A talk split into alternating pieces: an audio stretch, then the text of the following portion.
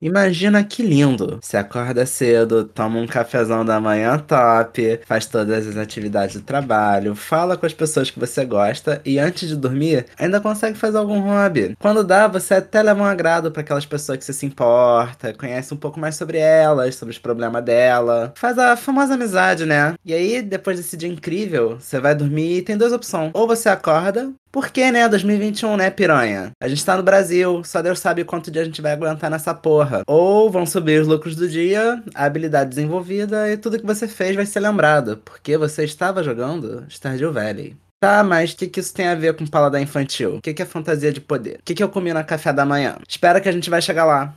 Eu sou o Segredo, você está ouvindo o primeiro programa Porque Eu Joguei e está prestes a receber um pouco de contexto. Capítulo 1 uma passagem para o mundo da fantasia, por favor.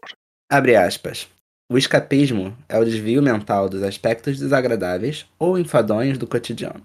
Geralmente por meio de atividades que envolvem imaginação ou entretenimento. O escapismo pode ser usado para se ocupar longe de sentimentos persistentes de depressão ou tristeza geral, Fecha aspas. Isso aí quem disse foi o Wikipedia, que não é o melhor lugar do mundo para você fazer um trabalho da faculdade, tá? E isso aqui não é um trabalho da faculdade, mas é um bom lugar pra gente começar a pensar nas coisas, sabe? O que a gente pode dizer sobre escapismo é que eles são jeitos da gente desligar a cabeça. Até porque ninguém aguenta notícia ruim o dia inteiro, o tempo todo. Acho que você já deve ter entendido isso depois de mais ou menos um ano de pandemia, né? E existem alguns textos da internet falando a favor e contra o tal do escapismo. É que ao mesmo tempo que ele ajuda a desligar dos problemas quando você você desliga de tudo, você tem grande chance de virar um negacionista. E a gente pode achar essa ideia de fugir de uma realidade terrível muito atual. Mas ela tá aí desde 1933, sendo usada pela primeira vez na Enciclopédia de Mídias Sociais. Deve ter tido alguma coisa a ver com o crash da bolsa, mas eu não sou historiador também, então, ó, foda-se. Não, não, quem sou eu pra falar sobre isso? E a gente pode ver essa noção de escapismo dentro do próprio entretenimento. Porque ao mesmo tempo que você tem obras que criticam muito a sociedade, falam, vai dar merda isso aí.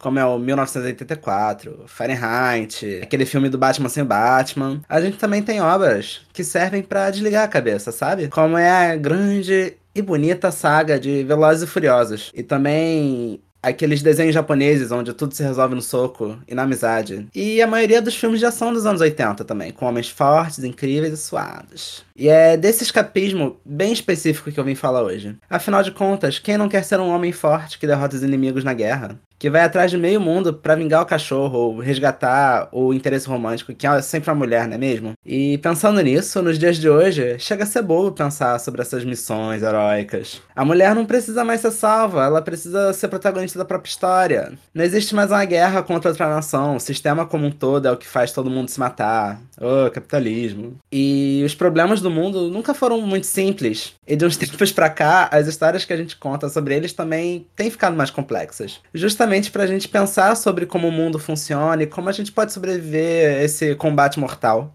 E por isso que o escapismo do homem forte, suado, é tão tentador. Ele não tem que pensar muito, ele só tem que ir lá e bater no cara. O outro lado é ruim e malvado. A gente que escapa dessa forma não precisa pensar muito. Basta se imaginar um homem forte, gostoso, com a roupa rasgada para dar aquela palha que o CrossFit tá em dia e bater em quem discorda de você. Aliás, esse é um ponto que por acaso eu cheguei aqui no meu roteiro, 100% sem querer. Isso mesmo, homens fortes que estão com CrossFit. Em... Não. Pera. Já volto. Eu me perdi, vou ter que cortar essa parte que eu me perdi. Bebe água. Ai, ai. Isso vai dar trabalho pra editar. É... Oi, gente, voltei. Do que, que eu tava falando mesmo? Tanquinho, fazenda, crossfit, escape. Capítulo 2 Hoje eu acordei a Rihanna. Agora, vem cá, bem sincero comigo. O quão incrível seria para você nessa noite realizar a lenda de ir pra cama em uma hora razoável. E amanhã você acorda cedo, toma um cafezão da manhã? Top! Faz todas as atividades do trabalho, fala com as pessoas que você gosta e antes de dormir, ainda consegue fazer alguma atividade prazerosa, com a paz e a segurança de que no final do mês você vai ter a grana para pagar os seus boletos. Talvez esse não seja o seu caso. Isso definitivamente não é um problema, tá? Talvez você sonhe com algo mais. Virar uma lenda do, uma lenda do day trade, um médico excepcional que só trata de casos excepcionais, ou até mesmo no lado mais cinza da moral, um traficante de metanfetamina, palavra difícil de ler, gente. Ou até mesmo um serial killer que trabalha pra justiça. Eu sei que você sabe de quais personagens eu tô falando, mas isso tudo não vem de hoje. Quando você é um menino com 4 anos de idade, você já começa a formar esse tipo de opinião. Você pode querer ser bombeiro, policial, astronauta ou arqueólogo. Afinal de contas, essas são as pessoas que ajudam e salvam os outros. Verdadeiros heróis, poderosíssimos. Você quer ser essa pessoa para os outros também. Você quer salvar aqueles que você ama de bandidos e de incêndios. Ou quem sabe explorar o vão desconhecido do espaço. Lembra alguma coisa? E alguém, pelo amor de Deus, sabe me dizer que fixação é essa com dinossauro que as crianças têm, que esses desenhos faz? Pelo amor de Deus, isso não serve pra nada. É, mas as crianças crescem, e com isso a cultura que elas consomem também muda. Porque ser apenas um policial que defende o bairro, um bombeiro que apaga o fogo e salva gatinhos? Se você pode ser um homem forte que veio do espaço e pode voar? Se você prefere o que tem medo de pedra verde, ou que pinta o cabelo de loiro e bota mega hair, depende da época que você nasceu. E afinal de contas, quem não quer ser um homem forte que mata os inimigos da guerra e defende a mocinha? Ah, onde que eu já escutei isso mesmo? E a gente pode ter essa referência. Tá aí. Eu gosto desse tal de Homem-Aranha. Ele é legal, ele salva o mundo, ele tem um flerte. Mas ser o Miranha é difícil a beça. Eu não sou forte, nem inteligente, nem picado o suficiente para ter as mesmas habilidades que ele tem. É impossível ser Homem-Aranha, ou Super-Homem, ou Goku. E se o que as meninas dizem sobre o capitalismo também é verdade, não vai ser nessa vida que eu vou ser o Batman. Que o de cima sabe, o de baixo desce. Tararara. E é isso que é uma fantasia de poder. É uma fantasia de ter poder, habilidade ou influência além de qualquer coisa que a gente poderia alcançar de forma realista no mundo real. Isso de acordo com um canal chamado Extra Credits. E é tipo se sentir feliz pensando em tudo que você faria se ganhasse na Mega Sena, mesmo não tendo ganho nem jogado. É, mesmo que essa seja apenas uma sensação de felicidade que vem da imaginação, uma válvula de escape. E às vezes, a gente pode até fazer essa fantasia de poder ser um pouco mais próxima da gente, sabe? Até porque ser um herói, de acordo com o livro básico de regras, é muito difícil. Eles são bonitos, inteligentes, afetivamente responsáveis, acordam cedo, protegem a sociedade. E se os heróis fossem um pouco mais humanos e fáceis de digerir? Tipo, com algumas falhas de caráter e de um jeito que a gente pode se imaginar no lugar deles. Aí aqui eu tô me sentindo obrigado a indicar o Pop Cult número 22, que se aprofunda bem nessa discussão. Mas desculpa, gente, eu me perdi de novo aqui. O que, que eu tava falando? Fazenda, fuga, poder, personagem 2D definido, sem blusa e cafajeste e podcast nacional? E tá bom, mas o que, que isso tem a ver com meu café da manhã regada Nutella? Capítulo 3 Se eu tivesse dinheiro, eu bebia Coca-Cola ao invés de água. Abre aspas. O paladar infantil caracteriza-se por um comportamento em que uma pessoa adulta rejeita um grupo de alimentos e prefere continuar se alimentando de pratos sem ingredientes nutritivos. Fecha aspas. Unimed disse: Não sou médico nem nutricionista. Então, um paladar infantil é como alguém que se recusa a comer as coisas que ela precisa digerir para se tornar uma pessoa saudável. Como se ela precisasse fugir de ingredientes e comidas com gosto ruim para seguir se alimentando, mesmo que seja só receita com leitinho. Engraçado essa fuga das comidas menos gostosas me lembra alguma coisa com escapismo, sabe?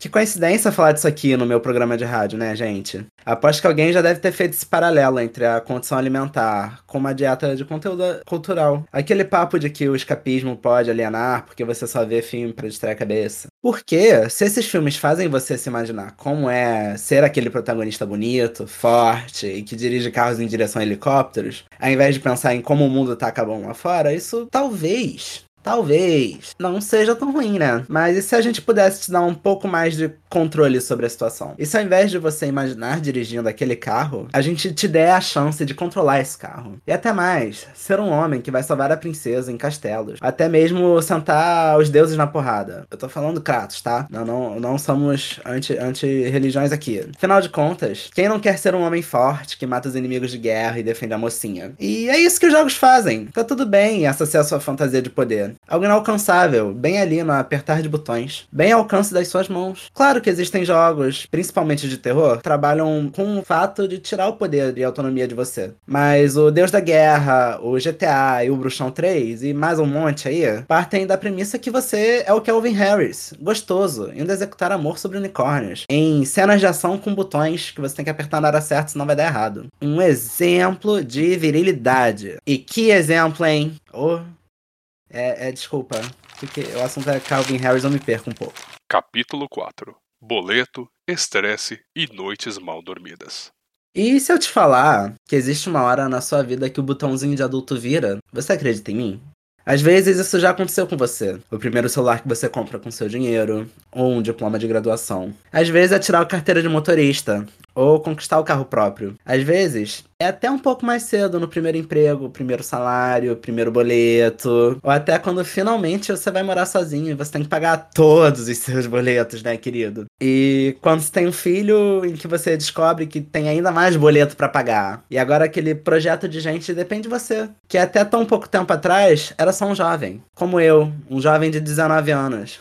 E cada uma dessas coisas pode trazer à tona o seguinte fato: Talvez eu não tenha mais 19 anos. Agora eu sou um, oficialmente um adulto. Essa percepção da passagem do tempo é gradual e acontece em ritmo diferente para todo mundo. Cada um tem um emprego, um filho e uma hora diferente. As pessoas ao redor têm rotinas diferentes. Você pode até ter menos momentos quinta série do que quando você estava de verdade na quinta série. E mesmo assim, tem momentos de boberol que soltam uma piada besta. Você escapa dos problemas que a vida adulta traz. E isso funciona mais ou menos assim também com o conteúdo que você consome do mesmo jeito que em alguma idade você tá mais disposto a gastar 70 conto em um pacote de figurinha do Brasileirão, em outra você quer gastar um pouco mais que isso em bebida alcoólica ou em jogos gacha. E quando você é adulto, você consegue tocar a tensão sexual que existe entre você e aquele jogo de panela antiaderente da loja cara, mas que se você parcelar em um carnê de 60 meses, ainda consegue pagar o aluguel se alimentar. E é por isso que eu digo que não tem problema você ter um paladar infantil. Enche seu rabo de Coca-Cola se quiser. Compra seus travesseiros pro de menina 2D. E se quiser também pode passar todas as noites vendo Velozes e Furiosos ou revendo The Office e Brooklyn Nine-Nine. Você é adulto, porra.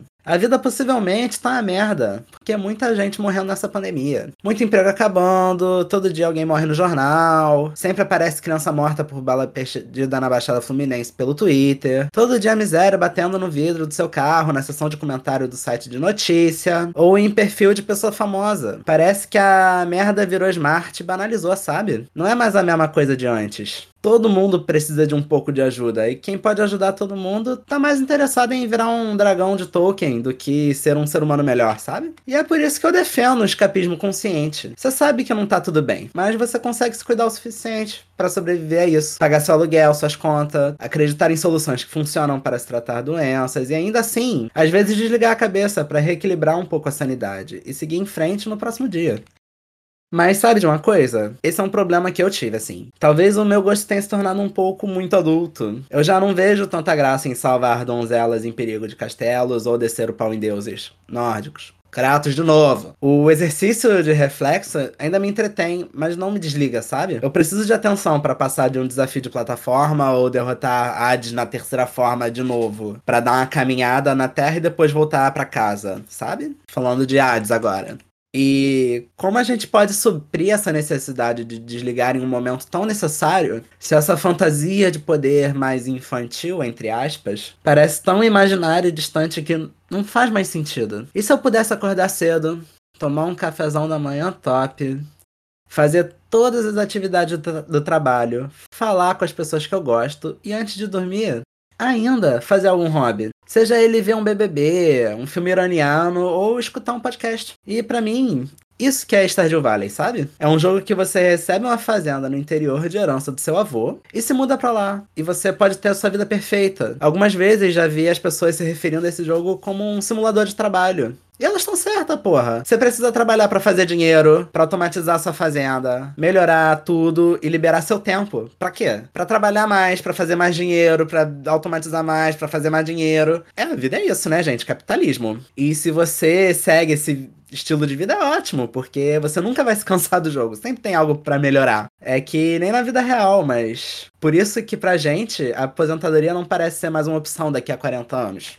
Claro, o perigo de se alienar existe também. Você pode escapar demais, sabe? Ter um dia inteiro jogando Stardew Valley e é um dia inteiro não cuidando do seu corpo ou não procurando emprego. Mas calibrar quanto tempo você gasta em cada atividade é uma responsabilidade sua. E saber o quanto você precisa esparecer no seu simulador de vida perfeita também faz parte disso.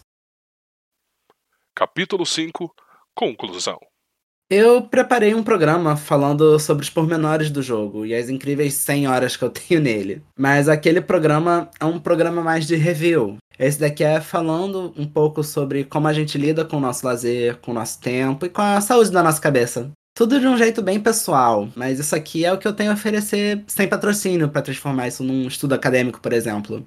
E no fim das contas, é um jogo que me ajudou a me conectar com os meus amigos da vida real que também jogam, a lidar com algumas questões internas que os personagens apresentam ao longo de conhecer cada um deles. E eu sei que é só um jogo, que eu não já não tenho mais nenhum avô latifundiário rico que poderia me deixar uma fazenda de herança. E que eu não vou encontrar o meu amor na roça dando cerveja e pimenta para ele. Mas o que esse jogo me mostrou foi que eu sou capaz de ter uma ideia legal e desenvolver ela, para que ela se torne algo mais tangível e executado. Agora é levar essa determinação de Pelican Town pra vida real. Abraços a todos. Esse é o primeiro Porque Eu Joguei. Uma avaliação mais sutil e mais íntima de o que, que me conquista em cada jogo e faz valer como uma experiência de vida. Que eu joguei é um programa da Taverna dos Streamers, com roteiro e edição de Felipe Juventude, vozes de Segredo, Hendrix, Gale e Julia. Quer continuar essa conversa? Só entrar na taverna pelo link na descrição.